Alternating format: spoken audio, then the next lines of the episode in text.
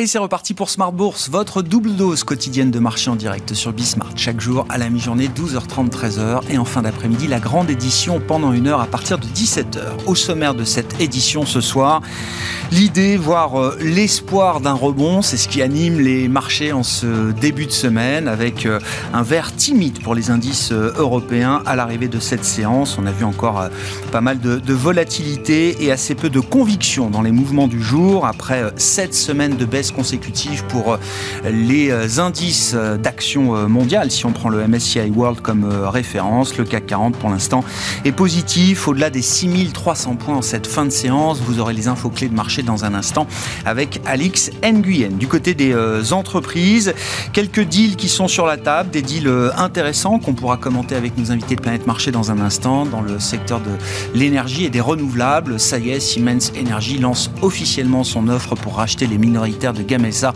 que le groupe ne détient pas encore, 33% hein, du capital pour un montant d'un peu plus de 4 milliards d'euros.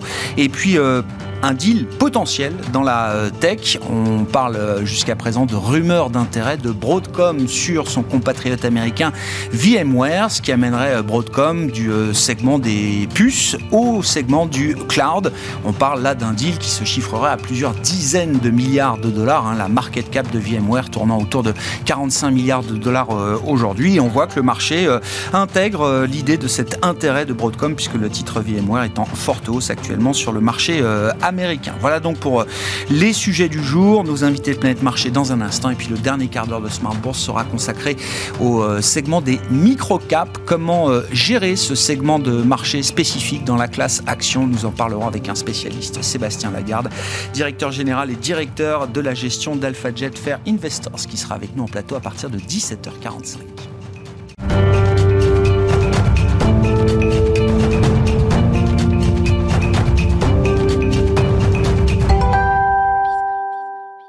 Des marchés qui tentent d'entretenir l'espoir d'un rebond après euh, sept semaines de baisse consécutive pour les grands indices mondiaux. Les infos clés du jour en cette fin de séance en Europe avec Alix Nguyen.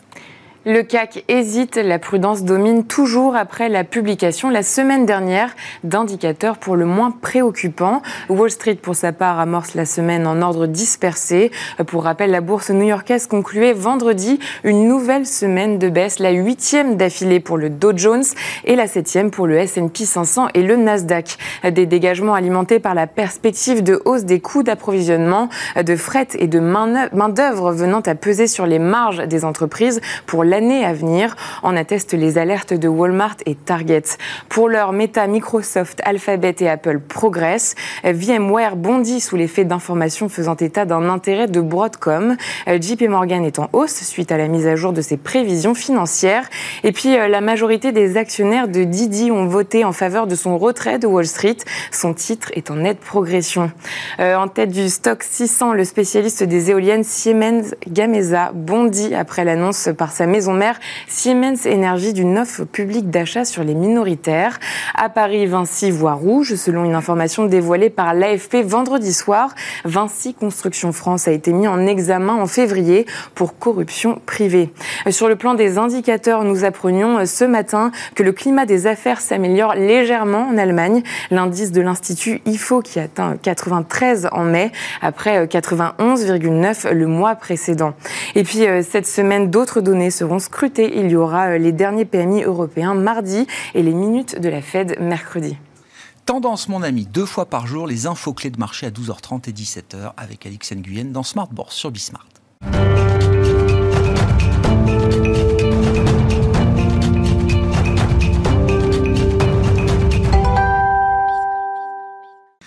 Trois invités avec nous chaque soir pour décrypter les mouvements de la planète marché. Alain Pitou, c'est avec nous ce soir, Senior Advisor ESG. Bonsoir Alain. Bonsoir. Merci d'être là. Merci à Adrien Dumas d'être avec nous également ce soir. Bonsoir Adrien. Bonsoir Vous êtes directeur des investissements de Mandarine Gestion et Xavier Deburen avec nous également ce soir. Bonsoir Xavier. Bonsoir Grégoire. Ravi de vous retrouver. Vous êtes directeur adjoint de la gestion d'Inocap Gestion. Un mot des euh, euh, enjeux de marché du, euh, du moment. Donc bon, on l'a compris, cette semaine de baisse consécutive, hein, c'est quand même assez rare pour être rappelé à nouveau.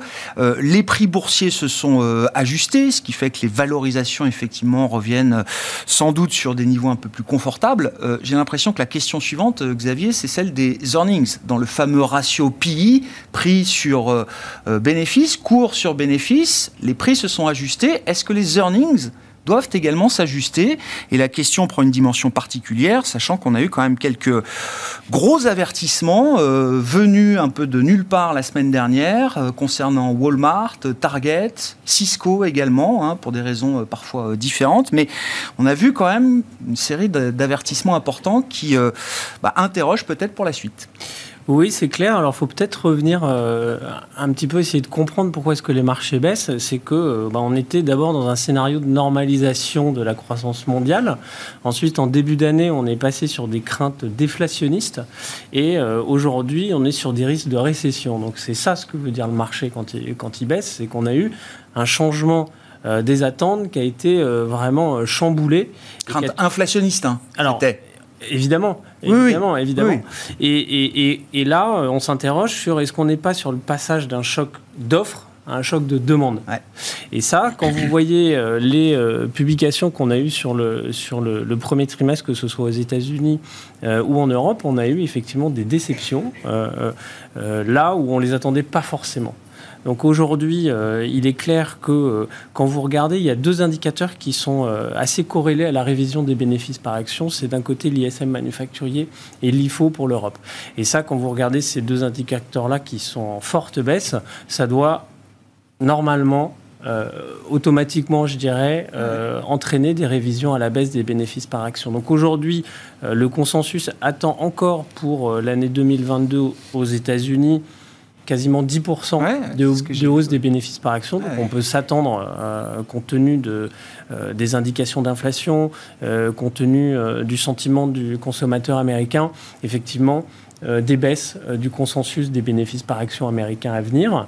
et également, pour l'Europe, on est encore à 7-8% mm. de croissance des bénéfices, des bénéfices par action. Et là, compte tenu de l'environnement particulier qu'on a euh, en Europe avec euh, bien sûr la, guerre en, Ukraine, l'envolée des prix de l'énergie qu'on ne retrouve pas dans les mêmes mesures bien sûr aux, aux États-Unis. là, il faut s'attendre également à avoir des révisions négatives des bénéfices par action pour l'année. Et euh, est-ce que ça passera de 8 à 0% Ça, je ne sais pas, mais en tout cas, il faut s'attendre à un mouvement de correction. D'ailleurs, euh, les bureaux de recherche ont, déjà commencé. Alors, les analyses sont toujours un petit peu en retard par, rapport, euh, par rapport au marché. et ils ont déjà commencé à modifier leur prime de risque, à modifier le taux sans risque qu'ils prennent dans leur modèle de valorisation. Et on a commencé à voir euh, des, euh, dans certains secteurs, pas dans tous les secteurs, mais des révisions en baisse, et ça, ça devrait continuer. Et ça, ça implique euh, quoi? Un risque toujours baissier pour les marchés actions, potentiellement, Xavier? Alors, le marché anticipe ces révisions. Comme je vous le disais, ils sont, le, consensus est souvent en retard par rapport, par rapport à la réalité économique. On a vu, c'est vrai, certaines publications euh, du premier trimestre où les managements ont commencé à réviser euh, leurs perspectives pour l'année, euh, d'autres peut-être à suspendre leur guidance plutôt moyen, moyen terme. Et tout l'enjeu de ces publications vont être de, voir comment les entreprises arrivent encore à passer ces hausses de coûts eh qu'ils supportent dans des, dans, dans des hausses de prix. Et donc, euh, bah, il, faut, comme on l'a dit, s'attendre à, des révisions. Maintenant, quel sera l'impact euh, sur, le, sur le marché? Il faut regarder. Euh, alors, si vous faites un peu d'historique et qu'on reprend les, les bear markets depuis 1871, mmh. la baisse médiane, elle est d'environ 30% pour une, qui s'est étalée sur une durée de 21 mois. D'accord. Et hors récession, on a des bear markets qui sont plus courts et moins profonds, puisque la moyenne est aux alentours de 22% ah pour une durée de un peu plus de 4 mois. D'accord. Et aujourd'hui, on a baissé de 20% et sur environ 4,5 C'est ça. Donc, euh, bon, Donc on est à la croisée des chemins. Exactement. Soit il n'y a pas de récession et ça peut s'arrêter là. C'est un moment, c'est un moment. Soit il y a un vrai risque de récession et c'est pas fini. Et c'est vrai qu'on voit certains stratégistes qui commencent à mettre en avant des niveaux de valorisation qui deviennent euh, attractifs. Alors, euh, c'est le retour, bien sûr, du stock picking, de la sélection de valeurs, où il va falloir privilégier ces entreprises qui ont cette capacité à avoir une bonne visibilité sur leur, sur leurs earnings et toujours cette capacité de pricing power. Adrien, oui, ça fait des mois, des trimestres qu'on met un, focus important sur le pricing power, la capacité des entreprises à répercuter les, hausses de prix. Euh, on rentre dans le vif du sujet. J'ai l'impression que les derniers mois, euh, tout le monde trouvait du euh, pricing power parce que pénurie, parce que choc d'offres, parce que en face le consommateur est plutôt en bonne santé avec des chèques et du soutien, du soutien budgétaire si ces effets s'estompent, on va commencer à voir qui a vraiment du pricing power et qui euh, fait partie peut-être des passagers clandestins du pricing power. Oui, jusque-là, c'était facile, effectivement. Je pense qu'il y avait une prise de conscience généralisée de toutes les chaînes de valeur, qu'effectivement, il y avait des aléas et que pour compenser ces aléas, il fallait que toute la chaîne répercute progressivement des, hausses de prix. Et là, oui, je pense qu'on rentre un peu plus dans le dur parce que la, question de la demande commence à arriver et, effectivement, cette capacité à répercuter les prix va être plus compliquée. Il y a des enjeux concurrentiels importants dans beaucoup d'industries où la capacité à amortir cette hausse des coûts euh, par sa marge peut aussi garantir des gains de part de marché importants pour les années à venir. Euh, donc oui, je pense que c'est important. Je pense que d'un point de vue calendaire aussi, on a peut-être sous-estimé dans la publication des premiers trimestres, hein, qui étaient vraiment, dans l'ensemble, vraiment très bonnes sur la majorité des secteurs des anticipations de ces hausses de coûts. Et donc, euh, une, des volontés de restockage et des, niveaux de croissance et des carrés de commandes qui étaient très élevés parce que ben, les clients ont commencé à prendre peur sur l'inflation qui allait arriver sur le reste de l'année et donc à précommander euh, leurs équipements ou, leurs, ou, voilà, ou les biens de consommation. Donc voilà, effectivement, le deuxième trimestre va être un élément important de réponse en sachant qu'en plus, il y a dans cette période-là euh, un sujet chinois qui s'est quand même quasiment mis à l'arrêt, qui d'un point de vue demande est extrêmement important, là aussi pour beaucoup d'industries et qui vont clairement se voir dans, dans, dans le trimestre en cours. Donc oui, ça va être, la publication du deuxième trimestre va être assez, assez difficile. Ce qui sera important de voir, c'est la réaction des marchés, justement. C'est est-ce que le marché sera déjà préparé à, ce niveau de révision en baisse ou, euh, ou est-ce qu'on va encore devant des, déceptions et, des revues en baisse encore? Où est-ce qu'il y a le plus de risques euh, selon vous hein, S'il faut se préparer à une saison de publication de résultats du T2, donc qui commencera euh, début juillet, sur la deuxième quinzaine de juillet, si ça doit être une, une saison d'avertissement, où est-ce que vous voyez le plus de risques aujourd'hui, Adrien? Ah, La consommation, je pense qu'on parlait tout à l'heure de, de Nation Vision, de Walmart, de, Target.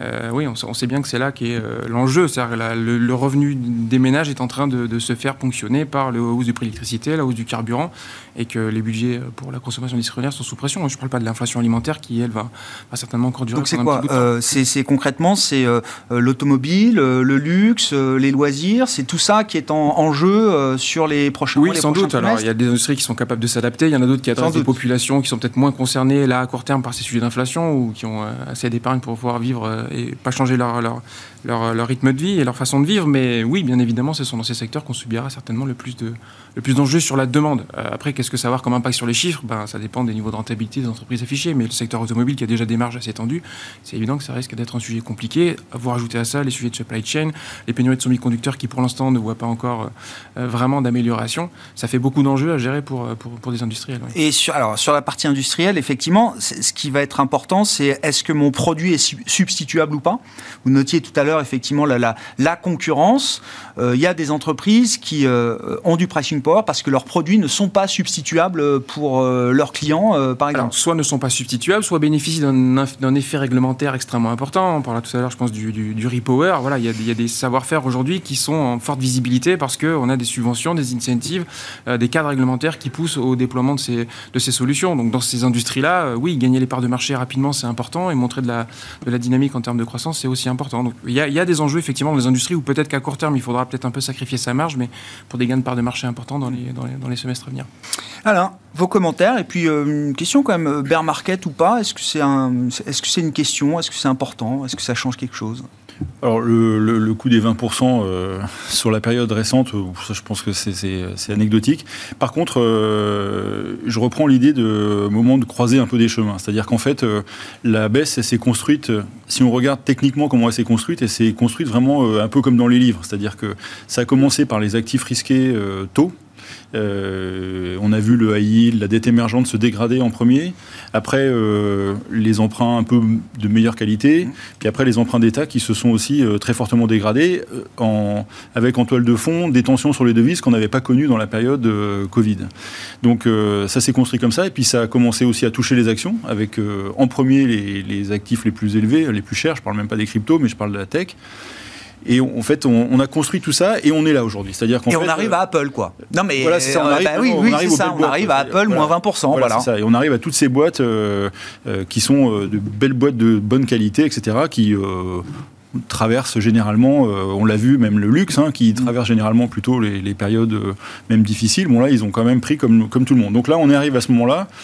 Et je pense que, enfin, je ne vais pas reprendre tout ce qui a été dit, je, suis assez en phase avec ça. Là maintenant, je dirais que le, risque, effectivement, c'est le risque le plus important que je vois, c'est les banques centrales avec ce qu'elles ont l'intention de faire, qui est peut-être un peu décalé par rapport à la solution. C'est-à-dire qu'en fait, euh, on a un problème d'inflation et euh, en bon bourrin, euh, l'inflation, euh, quand on veut la casser, on monte les taux, c'est pas compliqué. Mmh. Le problème, c'est que là, l'inflation, c'est une drôle d'inflation quand même. Eh c'est l'inflation sur l'énergie. Bon, eh ça, ça peut se casser avec une petite, une petite tension sur les taux, ça peut se casser assez facilement. Par contre, l'inflation sur les matières premières agricoles, mmh. vous allez monter les taux, eh ce que ça va faire, c'est que ça va mettre de l'huile sur le feu. Donc, mmh. sur un feu qui est quand même très très dangereux dans une situation qui est quand même assez complexe dans, dans plein de pays. Donc, ça, c'est quand même un risque. Euh, bon, en plus, euh, les tournées euh, diplomatiques des uns et des autres pour aller mettre aussi un peu d'essence sur des endroits qui sont quand même déjà bien chauds. Hein. Je pense à la tournée en ce moment de, de Biden en Asie qui commence à faire des gaffes qu'on est en train d'essayer de compenser dans l'après-midi, dit des trucs le matin. l'après-midi, c'est non, non, il n'y a qu'une Chine. Mais enfin, on enverra des armes si vous intervenez. Enfin, bon, un truc qui est quand même un peu bizarre. Parti sur Taïwan tout de suite. Oui, c'est ça, avec les Chinois qui disent on, on fait pas ça. Enfin, mm. ça va pas quoi. Donc, bon, c'est voilà, on est sur une période qui est quand même un peu difficile sur ce plan-là. Après, il y a, moi, je pense que le, on va se retrouver dans cette période un peu. Oui, s'il y a une inflation contre laquelle on peut lutter, il y a une inflation contre laquelle ça va être difficile. Ah bah, je vois pas ce que fait une hausse des taux américains ah, ou européens sur le prix du blé. Euh, c'est ça, ne sert strictement à rien. Et, c'est quand même ça le sujet aujourd'hui, c'est-à-dire qu'en en fait, euh, j'entends, on parle de consommation des ménages. Euh, on, entend que dans beaucoup de pays, les ménages ont commencé à réduire tout ce qui était un peu superflu avant d'attaquer le mmh. reste. Et, puis ceux qui peuvent euh, essaient d'épargner euh, pour faire face à tout ça. Donc on a une, on a une situation qui n'est pas durable. C'est-à-dire qu'en fait, on voit bien que ça ne peut pas durer comme ça éternellement. Donc ce sujet est quand même, euh, est quand même là. Si on reste sur un truc technique de marché habituel, quand les boîtes vont commencer à annoncer des résultats un peu moins bons, on va marquer le coup un petit peu. Et puis, ça sera, euh, si les, entreprises commencent à laisser euh, euh, penser qu'elles peuvent s'ajuster, qu'il ne mm. pose pas trop de problèmes, que les taux, c'est pas très grave, que l'approvisionnement commence à se régulariser, etc., bon, ça va. Donc, on peut espérer que ce genre de choses finissent par s'inverser, c'est-à-dire qu'on a anticipé, puis on réanticipe. Et moi, ce que je vois sur le plan technique, c'est qu'on est quand même tellement euh, dégradé sur tout ce qui est euh, euh, dette émergente, AI, des compagnies. Moi, ce que je vois dans les allocataires, alors certainement pas que quelque chose que je recommanderais pour du privé, mais des allocataires recommencent à faire un peu de dette émergente, un peu de AI, etc. Parce que voilà, il faut marquer un peu ces niveaux-là. Ceux qui font des investissements programmés, ils n'arrêtent pas. Donc voilà. Bon, ça c'est tout à fait jouable et tout à fait possible euh, en ce moment. Après, euh, donc si on est dans cette situation d'anticipation, on reprend tranquillement, puis on reprendra par euh, la tech en faisant le tri, quoi. Hein. C'est-à-dire que bah, les boîtes de tech qui n'ont pas de résultats, qui se payent 300 fois le chiffre d'affaires, etc., elles vont pas rebondir tout de suite. les belles boîtes qui ont continué dans la période récente à faire des résultats, il n'y a pas de problème. On repartira en sens inverse, en partant de la qualité voilà, jusqu'à comme d'habitude, et le moins qualitatif. après, le, et vous évoquez ça dans les titres, et je finis là-dessus. Euh, intéressant ces opérations de fusion. Oui, allons-y alors. Juste, euh, bon alors Elior. Euh... Alors oui, de Richebourg Elior, bon, la semaine dernière. Bon, là, je comprends ça rien. surpris un peu bon, tout le monde. mieux. Non, c'était un bon coup hein, finalement, parce bah. que ils achètent quand même. Euh, finalement, quand on regarde Elior, comment c'était il y a 2-3 ans et comment c'est aujourd'hui, c'est peut-être un bon coup d'acheter aujourd'hui. Bon, enfin bon, après économiquement, je sais pas trop. Euh, mais ce qui est intéressant, je trouve, c'est sur la tech, c'est-à-dire qu'en fait, normalement, les, les, bonnes OPA, elles ont lieu au top des marchés, l'euphorie ouais. intégrée euh, on paye 300 fois, je refais un coup pour aller payer 350 fois et c'est super. Là, c'est quand même un moment donné où tout a baissé. Euh, avec une intégration euh, qui est intéressante. C'est le cloud, moi, c'est quelque chose dans lequel. Donc là, c'est l'idée Broadcom VMware, c'est pas confirmé. C'est non, non, d'intérêt, mais le marché euh, joue l'idée. 17% d'eau, c'est quand même. Oui, ça, oui, ça, ça, ça, réfléchit un peu. et, et c'est intéressant parce qu'effectivement, on va des semi-conducteurs au cloud. C'est ça. Et le cloud qui est quand même, je crois, une manière aussi de contrer la problématique d'inflation de, pour la part des entreprises qui vont essayer de réduire leurs coûts de toutes les manières. Et ça, c'est bon, plutôt un bon, une bonne idée d'aller sur le cloud. Maintenant, ce que j'ai vu sur VMware, c'est quand même une entreprise qui est un peu techniquement datée et qui pourrait quand même être un peu un frein pour la suite, ce qui explique aussi le rachat à ce moment-là. Bon, donc c'est intéressant. Une hirondelle fait pas le printemps, mais en tout cas, c'est une opération qui peut être intéressante à regarder à ce moment de marché où on peut se dire, sur un horizon 4-5 ans, c'est peut-être pas une mauvaise idée, sachant qu'il va falloir resserrer les boulons parce que c'est une entreprise qui est techniquement un peu en difficulté par rapport à ça. Mais un industriel, en tout cas, voit de la valeur chez tout à fait.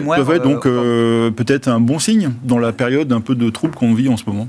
Bon, bah tiens, allons-y quand même sur la série des, deals qui marquent alors euh, la journée ou les, jours euh, précédents. Donc Broadcom VMware, c'est une rumeur d'intérêt effectivement. Le vrai deal réel aujourd'hui, c'est Siemens Energy qui rachète donc sa, sa filiale renouvelable éolienne Gamesa, qui est cotée en, Espagne. Pourquoi cette euh, opération? Il faut peut-être euh, l'expliquer. Et d'ailleurs, on se dit, euh, je sais pas, en première intention, tiens, c'est dommage. On a un fabricant européen d'éoliennes. on est en train de d'essayer d'accélérer sur la transition en essayant de se rendre moins dépendant de l'énergie fossile russe. Tiens, c'est un bon véhicule coté. On va on va essayer de le garder en bourse. Non, visiblement, c'est pas possible. Bah déjà de la part de Siemens, il, il répare une je dirais, une incohérence stratégique euh, qu'ils ont fait au moment du, split du groupe Siemens. C'est-à-dire qu'il y avait deux, euh, deux groupes, euh, deux filiales de Siemens cotées mm. qui évoluaient sur les mêmes marchés donc sur lequel il n'y avait pas forcément de, de, de, synergie, etc. Donc je pense que c'est déjà un, premier point quand on voit la destruction de valeur qu'ont subi les actionnaires de, de Gamesa malgré la prime qui est payée, euh, qui est payée aujourd'hui. Bon, voilà, déjà on, répare, je pense, une erreur, euh, une erreur stratégique. Euh, et puis après, c'est sûr qu'on a, c'est sûr que la part de Siemens Energy, ils achètent à, bon compte des actifs qui vont pouvoir intégrer, qui, sur lesquels ils vont pouvoir faire, mettre des, mettre des, des, des synergies. L'enjeu sera pour les actionnaires de Siemens Synergie, il débourse 4 milliards d'euros, savoir s'il y aura cette fois-ci une, une, création de valeur. Mais euh, fondamentalement, ça veut quand même dire qu'il y a des actifs aujourd'hui qui cotés dans le marché, qui ont subi des baisses très importantes de leur cours, et que euh, si vous avez un, un, un horizon d'investissement de type industriel, c'est-à-dire qui dépasse une mm. année, deux années, qui est vraiment sur des plans de développement stratégique. On, en parlera euh, sur cet enjeu de, de, transition euh, énergétique. Il est clair qu'aujourd'hui, il y a des affaires à faire. Voilà, si vous avez le temps, si vous avez les moyens de le faire, euh, vous pouvez acheter, faire des opérations euh, de M&A pour euh, euh, acheter des actifs qui en, qui en valent l'appel et qui structurellement, malgré l'environnement aujourd'hui, on pourra, on pourra en mhm. parler sur la difficulté sur, le, sur, sur le, renouvelable qui est très dépendant des, des, niveaux de financement et, donc de, la, de, la hausse des taux. Malgré cela, ils se disent qu'il y a une bonne, une bonne opportunité à saisir. Ah ouais, donc effectivement, voir euh, le côté industriel de ce genre d'opération, c'est quand même plutôt rassurant sur le long terme. Tout est une, euh, une question d'horizon de temps d'investissement et les rapprochements qu'on voit, qu'on voit dans la tech. Il y a eu des rumeurs aussi pour des rapprochements avec euh, Electronic Arts qui cherche mmh. là aussi quelqu'un pour, pour fusionner. Voilà, ça c'est des, des, stratégies, des décisions stratégiques, des moves stratégiques qui sont... pour ceux qui en ont les moyens, c'est le bon moment effectivement peut-être pour construire à nouveau des positions, des parts de marché, on est revenu sur des niveaux de valorisation qui euh, sont raisonnables. Alors il y a encore, et c'est pour ça qu'il faut être très sélectif, il y a encore des valeurs qui se payent bien trop cher par rapport à leur, euh, à leur, euh, alors fondamentaux. Et aujourd'hui, on a d'autres, d'autres, d'autres entreprises de qualité qui sont pénalisées par euh, la guerre en Ukraine, qui sont pénalisées par la, la hausse des prix de l'énergie. Si vous êtes un industriel et que vous voulez consolider votre marché, mmh. reprendre des, des, des, parts de marché, euh, c'est, ça peut être l'occasion. Peut-être que si vous croyez que l'inflation ne sera pas durable à ces niveaux-là, etc., c'est peut-être le moment de, de faire ces courses. Pourquoi ça ne marchait pas, ça en bourse, euh, Adrien? L'horizon d'investissement, je pense que c'est exactement ça. C'est une entreprise qui euh, signe des contrats pour les 4-5 prochaines années, mais qui, là, subit temporairement l'inflation des coûts et qui ne les répercute pas puisqu'elle a signé déjà euh, ses contrats. Donc elle a des marges négatives. Hein. Je crois que cette année, elle va être en, marge opérationnelle négative. Ils ont fait trois warnings successifs hein, pour ajuster justement. Euh, toutes, ces, toutes, ces, hausses de prix, de composants, de matériaux, d'intrants qui n'arrivent pas à répercuter puisqu'ils ont déjà signé leur prix de vente euh, dans 3-4 ans. Donc oui, c'est une industrie à temps très très long et euh, est-ce qu'elle avait sa place en bourse? Peut-être que la réponse était non. ils ont un concurrent qui est coté au Danemark, hein, Vestas, qui est le plus grand fabricant d'éoliennes au monde et qui a un peu les mêmes sujets, qui est sous pression termes de alors qu'il n'est pas encore en négatif parce qu'il part d'un point un petit peu plus haut et qu'ils ont une rentabilité, une masse un peu plus importante. Mais dans l'ensemble, où ce sont des métiers à temps tellement long que là, à l'instant T, la rentabilité est extrêmement sous pression. Mais c'est des sujets qu'on peut se poser sur plein d'entreprises ben, qui oui, en bourse et qui ont des questions de, de visibilité sur leur rentabilité à court et moyen terme. Enfin, voilà, il y a des sujets sur Alstom, il y a des sujets sur plein d'industries où en fait les temps industriels sont tellement longs que. Oui, sauf que là, on se dit, il y a quand même un boulevard pour ces boîtes-là dans la transition avec les programmes européens. On va en parler et la bourse n'est pas faite pour euh, accueillir ce genre euh, d'entreprise. Bah, dans le euh. contexte actuel, avec non, ces sujets d'inflation et de la capacité à se projeter sur un temps long, c'est pas c'est pas l'objectif des marchés à court terme, ça c'est sûr. Et après, il y a quand même des enjeux de compétition internationale hein, sur ces industries. la Chine et les États-Unis, chacun de leur côté, sont en train d'essayer de mmh. créer des écosystèmes, des entreprises, des, des, hubs d'innovation sur ces sujets. Donc, est-ce que les acteurs européens, dans 5 à 10 ans, auront les parts de marché qu'ils ont aujourd'hui? Ça, c'est pas sûr. Mmh. Donc, il y a aussi un besoin d'investissement continu en R&D pour ces acteurs. Et quand on a déjà des marges qui sont sous pression, si on va rajouter en plus de la R&D à court et moyen terme, bah, ça pèse encore. Donc c'est vraiment une notion de temps long qui est nécessaire et c'est peut-être mieux effectivement dans un, au sein d'un giron d'un groupe qui a, qui, a, moins de sujets de financement ou, les capacités à supporter ses efforts de R&D sans trop pénaliser sa rentabilité. C'est dommage quand même de se dire que, je sais pas, euh, le, renouvelable, le temps du renouvelable, les horizons de temps du renouvelable sont euh, sont pas adaptés à la bourse qu'offre quand même... Euh, un accès au marché de capitaux euh, fabuleux. Euh. C'est intéressant, c'est un mouvement souvent de va-et-vient. Hein. Et Renovables, c'était coté il y a 10 ans. Iberdrola avait fait une OPA sur les minoritaires d'Iberdrola Renovables en 2012. À un prix qui était 10% au-dessus du prix, avec un titre qui avait été sous pression pendant 4-5 ans. Aujourd'hui, ça représente le cœur du projet industriel d'Iberdrola, ah en vraie transition écologique énergétique, EDF capitalisé là-dessus. Ouais, avec énergie nouvelle. énergie nouvelle. Donc, voilà, c'est des mouvements de va-et-vient. Effectivement, le constat, c'est que est-ce qu'il y a un marché pour ces actifs à duration très longue C'est une question? Hmm. Bon, Alain oh, bah, Rien de plus. Non, non. bah, la bourse, euh, oui, il y, a ce sujet euh, de, performance à très court terme, et puis tout le monde est, euh, on court, enfin tout le monde court après une performance versus un indice. donc si vous avez, si vous êtes vraiment pur sur ces thématiques-là, bon, mais les clients, euh, c'est pareil, hein, quand vous êtes, vous faites moins 30 en absolu, euh, bah, ça va une fois, mais euh, pas trop souvent. Surtout quand pendant ce temps-là, le reste des indices fait euh, zéro ou positif, euh, vous pouvez pas rester comme ça. Et alors quand c'est quand vous surinvestissez dans cette partie-là par rapport à des indices blend qui font un peu la, moyenne de tout, pareil. Que, donc ça vous pénalise. Donc vous pouvez pas rester éternellement avec ce genre de truc. Enfin, l'investissement responsable, il y a investissement dedans. Hein. Il faut gagner oui, oui, oui, bien sûr. mais c'est la question. Est-ce qu'il y a un sujet de rentabilité? Enfin, je veux dire, où est-ce que ces, ces boîtes-là, il faut accepter qu'elle euh, ne fasse pas autant de rentabilité ah, que ce qu'on euh, imaginait. Parce qu'il y a quand même du levier financier, c'est quand même aussi des projets très financiers au-delà de l'expertise industrielle, de la fabrication d'éoliennes, etc. C'est pour ça que euh, on voit parfois des, groupes non cotés racheter ce genre de choses pour et, ils trouvent énormément de capitaux parce que à côté de ça, vous avez des fonds, vous avez des fonds de pension, vous avez des très grands fonds, des grands family office et compagnie, qui ou les assureurs qui adorent ce genre de projet parce que vous les mettez à 100 dans un coin et puis euh, ça rapportera euh, dans 4-5 ans, ça va très bien. Quoi. Mmh. Et euh, la bourse n'est pas tout à fait adaptée à ça. C'est, mais dans bien des cas, moi c'est un truc que j'ai, enfin c'est la liquidité, parce que on pourrait aussi évoquer, moi j'évoquais tout à l'heure le côté positif où ça repart. Le côté négatif, c'est qu'à un moment donné, on commence à avoir des problèmes de liquidité dans le spectre dette émergente. Il y a quand même des cartons, hein, oui, oui. à droite à gauche. Bon, la Russie c'en est un, le Sri Lanka. il y a quand même des endroits comme ça qui commencent à être un peu quand même bizarres et si on a des problèmes de liquidité, là, euh, la bourse a horreur de ça. Mmh, que mmh. small mid, ça n'aime pas du tout euh, les petites et moyennes valeurs, ça n'aime pas du tout les problèmes de liquidité. La, liquidité peut disparaître. Euh, ah bah, on l'a déjà en connu, un claquement de voir. bien un paquet de fois. Donc ça, c'est, ça pourrait être le, driver. puis alors en plus, si vous mettez, vous montez un petit peu les taux à ce moment-là, donc vous voyez, c'est l'inadéquation de, de besoins de cash et de liquidité que vous avez au quotidien versus des moments où tout ça s'est bloqué. Donc ça explique aussi ce genre de comportement, c'est retirer de la cote et puis euh, le mettre en private equity quelque part, et c'est très bien. Quoi. Bon, encore, c'est pas le cas de, de Gamesa, mais... À, propos, euh, non, non, pour l'instant, ça va chez Siemens euh, Energy. C'est Albioma, effectivement, qui est parti dans le private equity avec, avec KKR. Mm. sur la, stratégie européenne énergétique, de souveraineté énergétique et de transition énergétique, comment vous lisez alors les détails Repower, du programme Repower, conseil des chefs d'État et de gouvernement à la fin du mois de mai pour valider effectivement cette, euh, cette nouvelle stratégie Il y a du charbon dans Repower. Oui, alors ça c'est un truc, euh, si vous voulez, ce que je retiens de tout ça, c'est que euh, c'est dans une logique qu'on ne peut pas contester, c'est-à-dire de vouloir être de nouveau souverain, bon c'est très bien, euh, mais ça passe par, et c'est toute la complexité, ça passe par des choses qui sont assez difficilement compréhensibles. C'est, on se diversifie surtout pendant un moment donné, mais au fait il y a du charbon, bon ça fait bizarre.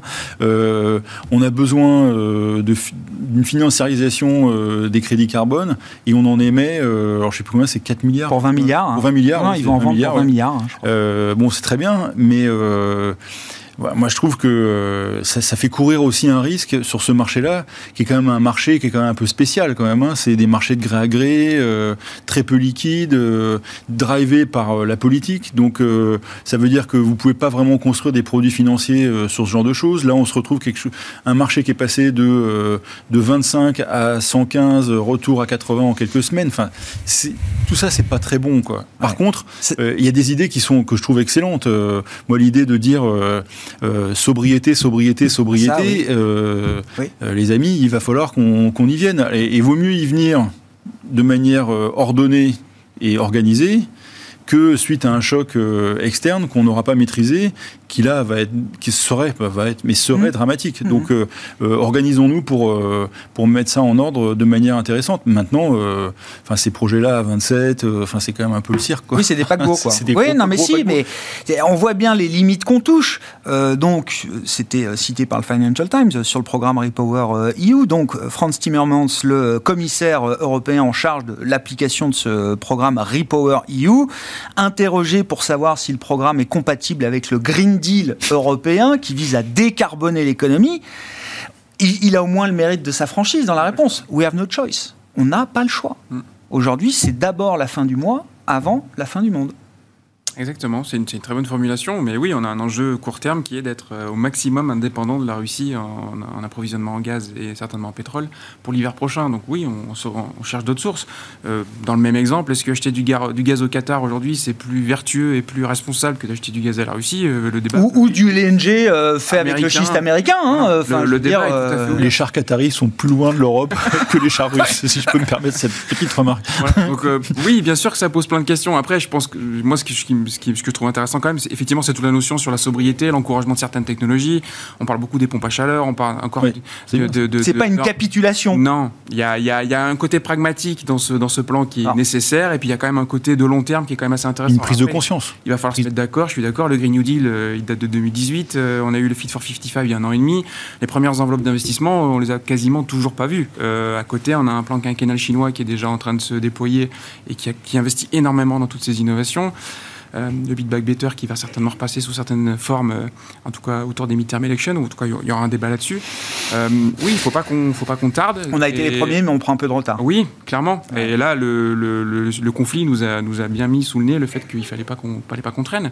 donc voilà, dans l'ensemble, c'est quand même un, un, élément positif de prise de conscience et, d'accélération des sujets. Après, est-ce qu'on va réussir à déployer tout ça? Ça, c'est une bonne question. Hmm. C'est un cadre important quand même pour l'investisseur, j'imagine, ces grandes stratégies européennes, puisqu'on est maintenant ça donne de la visibilité. la pardon. Ça donne de la visibilité. Oui, voilà, la planification, l'idée quand même de, bah, du poids de l'État euh, partout. Il n'y a plus des banques centrales. Il faut quand même qu'il y ait des acteurs un peu repères, euh, avec euh, capables de déployer des visions stratégiques. Ah bah c'est sûr que ça c'est un, un, changement structurel avec un renforcement accéléré, on l'a dit, hein, des souverainetés économique, stratégique. Et, euh, et aujourd'hui, à l'échelle du monde, que ce soit euh, en Chine, hmm. aux États-Unis, en Europe, il y a vraiment une, une course en avant pour euh, se renforcer dans toutes ces, ces, ces souverainetés industrielles et, et, et, autres. Et puis d'ailleurs, ça, ça, avait commencé lors de la crise sanitaire, bah où on a vu les telles dépendances qu'on avait avec le reste du monde, notamment avec, avec la Chine. Bien sûr. Et voilà, les, les, les gouvernements, l'Union européenne a, voilà, a, a mis un engrenage pour, euh, pour accélérer, que ce soit aussi bien du côté de la, de la, de, de, la défense, euh, aussi bien du côté technologique, quand on voit euh, la volonté de la Chine de vouloir être indépendante en termes de production de semi-conducteurs, bah, il y a des investissements énormes qui sont faits, qui sont faits en Chine, qui mmh. sont aussi bien faits aux États-Unis de la même façon. Donc, pour jouer justement ces tendances de souveraineté qui sont en train de s'accélérer, qui sont en train de se mettre en place, il y a sur le marché européen aujourd'hui des acteurs très intéressants qui vont en bénéficier soit parce qu'ils sont directement concernés par, par euh, ces programmes de souveraineté euh, en Europe ou par transversalité. Euh, dans la défense, il y a évidemment bah, Rheinmetall, Ensol qui mmh. sont sur la, la, production d'armement, puisque la volonté est d'augmenter les budgets de défense en Europe. Vous avez Airbus, Thales qui sont assez bien positionnés. D'un point de vue technologique, on pense évidemment à ASML, 100% de part de marché. Donc, quand la Chine veut être indépendante dans sa, dans sa production de semi-conducteurs, quand les États-Unis veulent également euh, gagner en indépendance, c'est clairement un, gagnant affiché, que ce soit SMI, STM dans la même façon. D'un point de vue industriel, on peut citer euh, euh, Schneider qui aide les entreprises mmh. à leur transition énergétique en apportant des solutions digitales, etc. Et ça, c'est très transversal, mais ils vont, ils vont en profiter. Mersenne, on évoquait la partie développement du solaire, elle en profite, hein, et c'est un biais, on, l'a évoqué en, en, Europe. Sur l'énergie, le GN des sociétés comme GTT, comme Technip Énergie. on voit bien que là aussi, dans cette transition, dans cette volonté de, de souveraineté, d'indépendance énergétique, c'est des acteurs qui vont, euh, qui vont en profiter. Et puis également sur la partie euh, agricole, alimentaire, mm. euh, des sociétés comme, comme CNH Industriel, John Deere, mais aussi Virbac dans les, dans, les vaccins animaux. C'est des enjeux qui sont vraiment euh, et là, on parle de méga tendances. C'est pas, c'est ah, pas quelques vents contraires qui remettent en cause. C'est des, euh, des, méga tendances. Il y a des, des, engagements qui sont, euh, qui, qui, qui, sont pris avec des investissements qui sont très importants. Donc voilà, en stock picking, en sélection de valeur, bien sûr. on peut trouver des acteurs qui vont profiter de façon structurelle sur ces évolutions de, euh, économique et stratégique. À propos de, oui, juste pas, euh, moi je pense qu'il y a un point dans tout ça, c'est qu'on l'a vu avec la crise Covid, c'est le retour de l'État dans le, ah le drive, dans le dans la, le polysilix. Et ça, donc c'était déjà la première chose. Puis on se demandait, euh, je me souviens de discussions qu'on avait pu avoir en se disant, mais comment on sort de ça? Puis on voit que la, crise qui arrive maintenant mm. fait que c'est pas qu'on sort de ça, c'est que ça va encore plus loin mm. et avec tous les problèmes que ça peut poser de capacité des États à gérer euh, sur des éléments politiques, on le voit, euh, Trump et puis maintenant Biden, c'est plus tout à fait la même chose, etc. Sur des gens qui affichent quand même des choses euh, avec des horizons 10 ou 15 ans. Et c'est là, je, rebondis sur l'idée des valeurs, c'est-à-dire qu'en fait, il va falloir trouver, parce que les marchés, ils vont être sous pression de tout ça, c'est-à-dire que l'État qui décide de faire un investissement sur quelque chose, faut pas oublier la contrepartie de ça, c'est que la contrepartie, c'est qu'ils vont mettre de la fiscalité massive sur d'autres éléments. Donc, vous êtes parti sur un méga train, mais vous faites cisailler par un truc de fiscalité euh, quelconque qui vient. Euh. et donc tout ça, ça va. C'est des choses qu'on avait omis pendant un moment. Vous vous rappelez, il y a des moments, les stock pickers, ils vous disaient bon, moi, euh, ce que fait l'État, c'est pas très grave. Que les entreprises qui vont profiter de Repower EU, elles pourront pas afficher de trop gros profits oui, probablement. Euh, puis, enfin, on le voit. Hein, si elles ont profité bah, d'investissements bah, publics, de, public-privé, etc. ce que ça veut dire aussi, c'est que euh, par rapport au moment où euh, on, voit tous les intervenants, moi j'adore écouter les stock pickers parce que c'est vrai qu'ils racontent des histoires d'entreprise, c'est génial. Enfin, c'est quand même le truc le, le plus marrant. C'est pour ça qu'on fait ce métier quand même.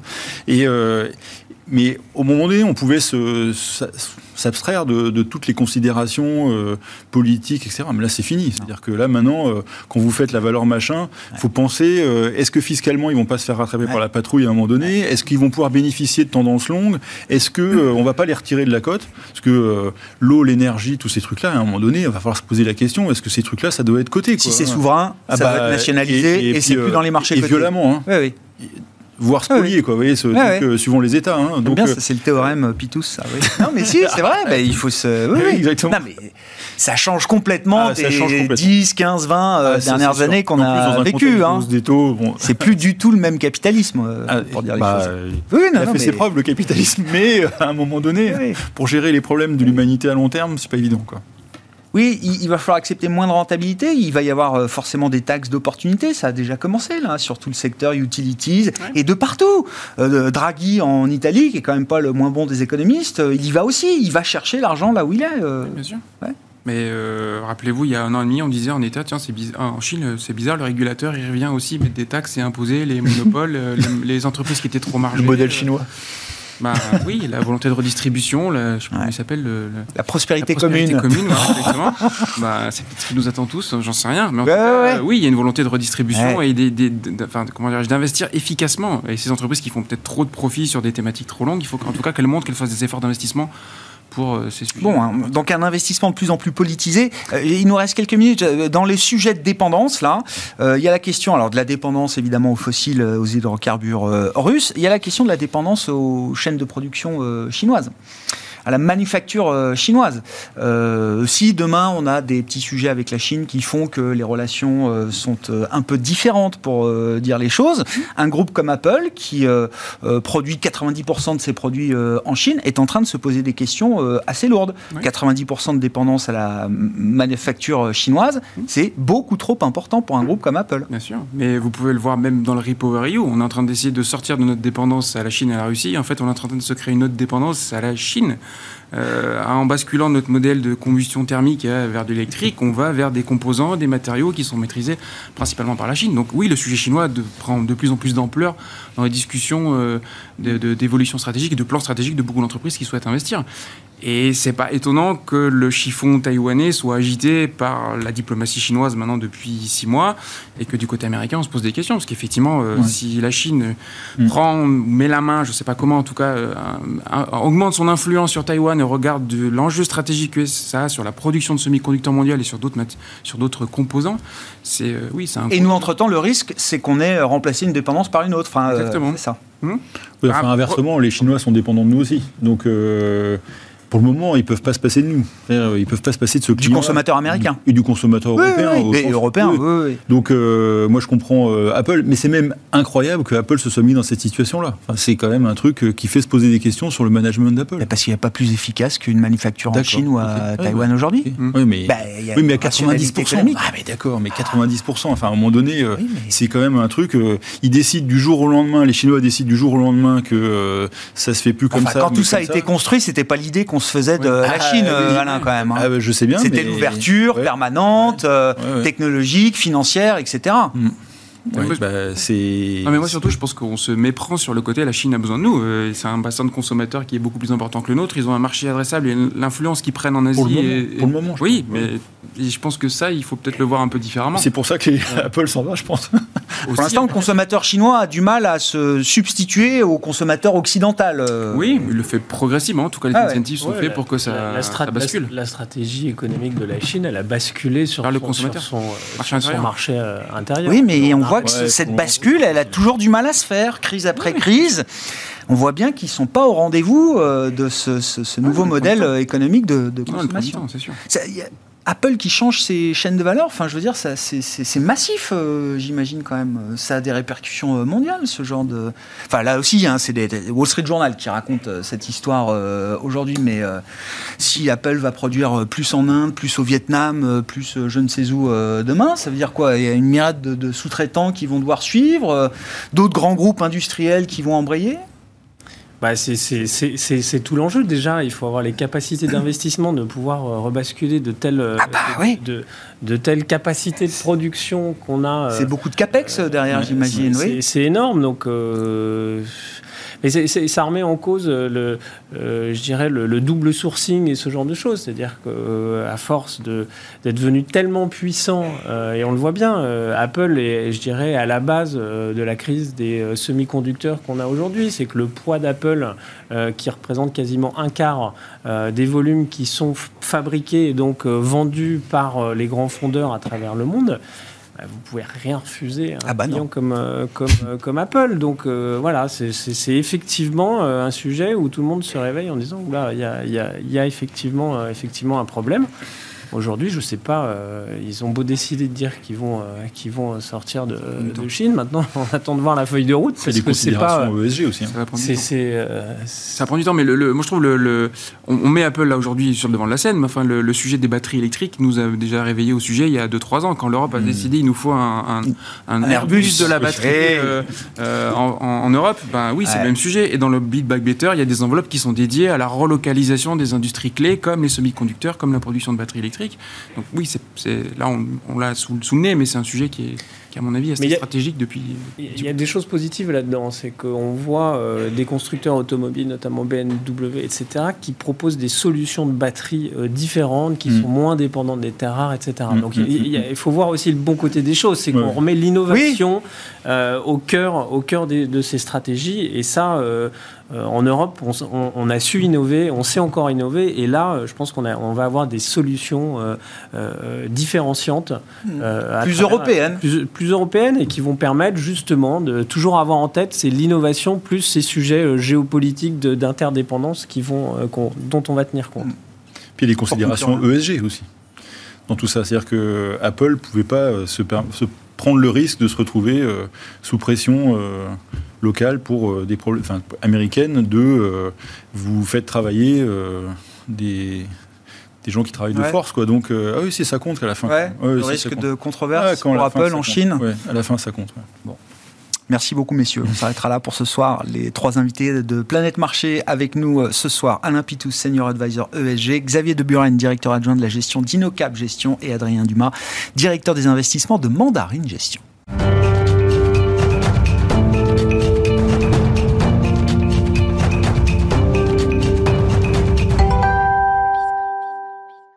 Le dernier quart d'heure de Smart Bourse chaque soir, c'est le quart d'heure thématique. Le thème ce soir, c'est celui des microcaps. Et on en parle avec un spécialiste, Sébastien Lagarde, directeur général et directeur de la gestion d'AlphaJet Fair Investors. Bonsoir Sébastien. Bonsoir Grégoire. Merci beaucoup d'être euh, avec nous. C'est votre grand domaine d'expertise, donc le domaine des microcaps, des petites, voire très petites capitalisations euh, boursières.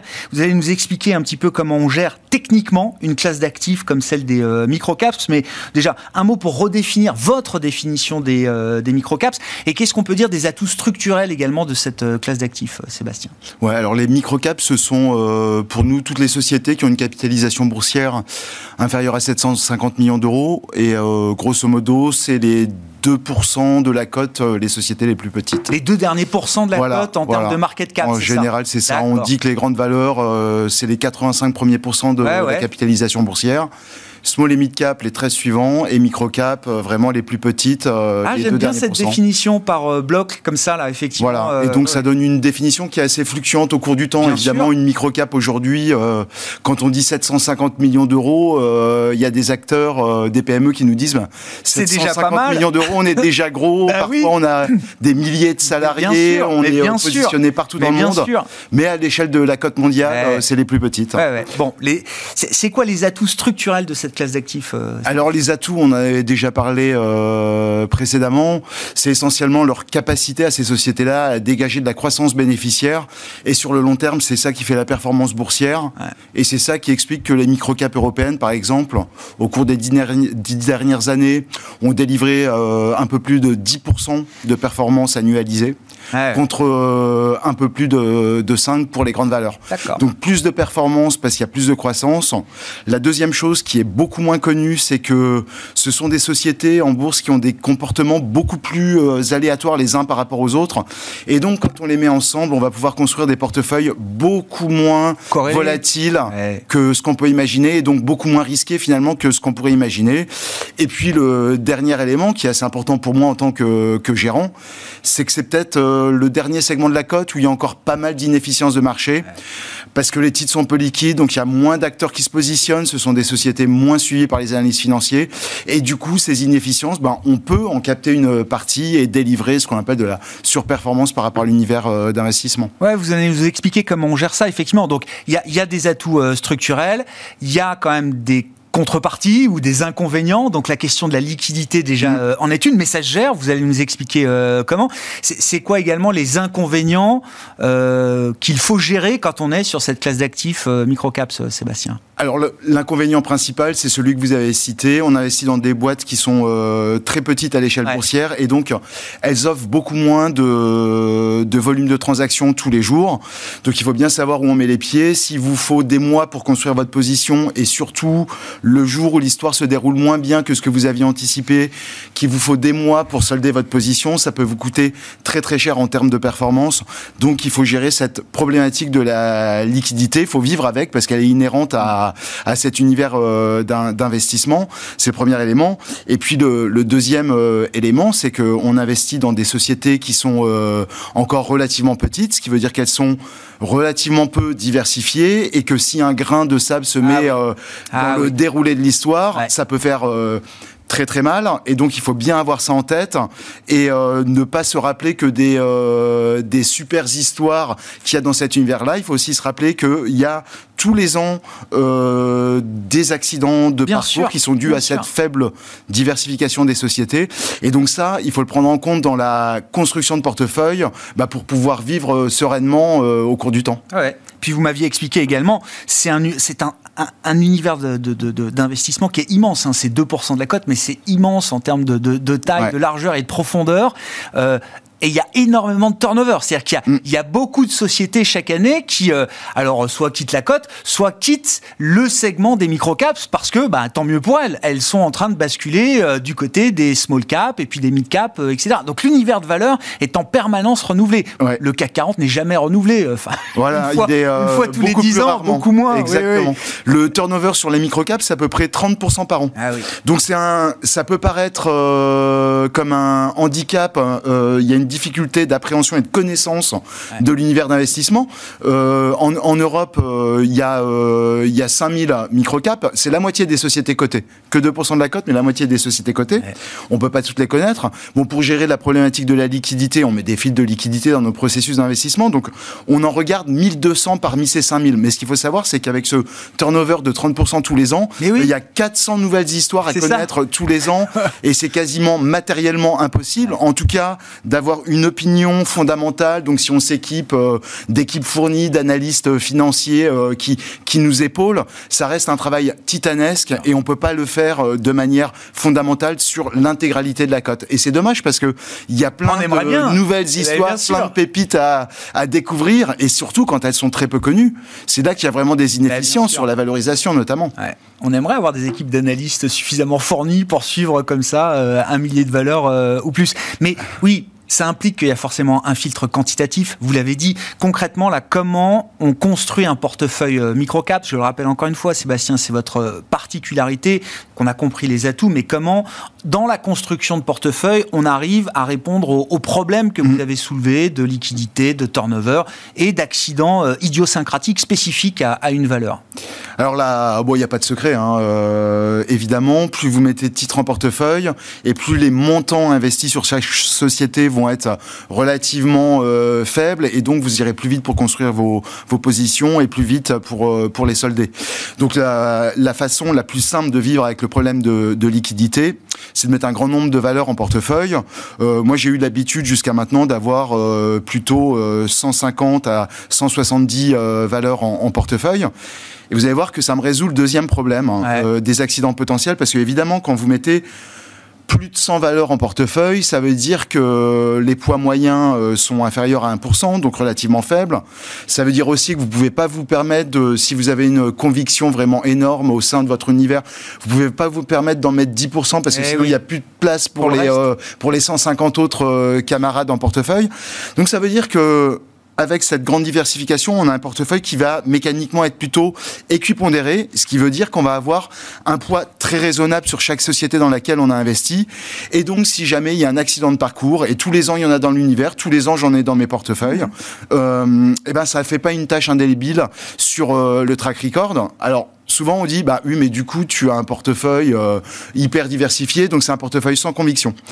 Faut pas oublier la taille de l'univers de base. Quand vous investissez sur 150 sociétés parmi 5000, vous prenez un pari euh, de euh, un niveau de conviction en termes de sélection de valeur qui est qui est très très fort. Donc par exemple moi sur mon portefeuille actuellement, ce qu'on appelle l'actif share donc le pari actif, ce que l'on ne retrouve pas dans l'indice boursier que qui me sert d'indicateur de référence, c'est plus de 85% Donc on voit bien que ça reste des vrais portefeuilles de conviction, mais qu'avec cette euh, grande diversification, on traite la problématique de la liquidité et on traite le risque idiosyncratique sur, euh, de chaque valeur dans laquelle on investit. Ah Et donc, c'est forcément aussi des portefeuilles qui doivent tourner euh, très souvent. Si vous dites 30% de l'univers d'investissement est renouvelé chaque année, oui, ça implique forcément que les portefeuilles comme le vôtre, Sébastien, doivent tourner régulièrement. Effectivement. Alors, il y a, du turnover. Alors, c'est la plus belle des raisons de faire du turnover en portefeuille, c'est que c'est un univers où il y a énormément d'EPA. Donc, il y a pas mal de sociétés sur lesquelles on est obligé de sortir parce que ça se termine par une OPA, parce que les boîtes sont hyper innovantes et mal valorisées en bourse. Voilà. Donc concrètement, là, euh, le portefeuille de microcap euh, que, que je gère depuis euh, le mois d'août, Alpha Jet Europe Microcap, il y a déjà eu trois OPA dans le portefeuille, donc c'est pas mal. Ah hein, bien en, sûr. En un peu plus de, de 8 mois d'existence. Il y a des accidents de parcours. Moi, je me pose pas de questions. En général, quand il y a un accident de parcours, c'est le début d'une série d'ennuis pour les sociétés, une spirale, voilà. Et souvent, quand on regarde dans le rétroviseur, 6 ou 12 mois après, il y a une sous-performance qui a continué après le profit warning, par exemple, ou euh, l'annonce euh, de la perte d'un brevet. Donc pour vous, c'est le genre d'alerte qui euh, automatiquement déclenche une décision Oui, je me pose pas de questions. En fait, il y a une raison assez simple, c'est que comme j'ai un poids relativement raisonnable en portefeuille, souvent quand il y a une mauvaise nouvelle, ben, il y a une marche d'escalier vers le bas qui est très très forte. Et donc cette, cette société qui avait, comme les autres, à peu près 0,7, 0,8% comme poids dans mon portefeuille, mécaniquement, s'il y a une baisse du titre de 30% en bourse, j'en ai plus que 0,5. Eh donc j'ai pas trop le choix. Soit je me renforce fortement, soit je solde la position. Je préfère la solder parce que euh, bah, souvent, je vous l'ai dit, il y a, euh, une spirale euh, négative qui se, met, qui se met en place. Ça devient dead money, comme on dit. Voilà, exactement. Et puis alors, et puis bon, il y a, y, a, y a dans mon processus d'investissement quand même quelque chose qui me soulage par rapport au turnover de, de l'univers d'investissement. Moi, évidemment, quand j'investis dans une boîte qui fait 700 millions d'euros de capitalisation boursière euh, et que le cours de bourse commence à grimper euh, de 5-10%, je vais pas me forcer à la vendre parce qu'elle passe un milliard, parce que elle est euh, elle est elle est passée du statut de microcap à small cap. Bah je me donne quand même de la marge de manœuvre et nous, on se laisse la liberté d'accompagner ces sociétés-là jusqu'au moment où elles font 3 milliards d'euros de capitalisation boursière. Donc elles ont fait un, grand chemin du statut de micro cap à small cap et elles commencent à devenir des mid cap. Donc là, ça a plus de sens de les garder en portefeuille mais ça me stabilise un petit peu mon, ah turnover, mais il reste quand même fort parce que c'est euh, inhérent à cet univers d'investissement. Pour conclure, euh, Sébastien, si on raisonne en termes d'allocation d'actifs, dans une poche action d'une allocation euh, d'actifs, quelle place on recommande pour des microcaps, pour une stratégie microcaps? Voilà, alors évidemment, il n'y a, pas, a pas une réponse. la mienne, c'est que les microcaps, on l'a dit, c'est les deux derniers pourcents de la cote. Ce sont des sociétés qui, euh, qui offrent énormément d'atouts, qui sont vraiment diversifiantes au sein d'une poche action. Donc moi, je dis simplement, euh, en mettre au moins 2, voire 5% d'une poche action, ça a tout son sens. Merci beaucoup euh, Sébastien. Merci sur cet éclairage sur ces 2% euh, de la cote dont on parle euh, un peu moins que les autres, les microcaps. C'est votre spécialité, votre domaine d'expertise, je le rappelle. Sébastien Lagarde, directeur général et directeur de la gestion d'Alpha Jet Fair Investors, était l'invité du quart d'heure thématique de Smart Bourse ce soir. Voilà pour cette émission. On se retrouve demain en direct à 12h30 sur Bismart.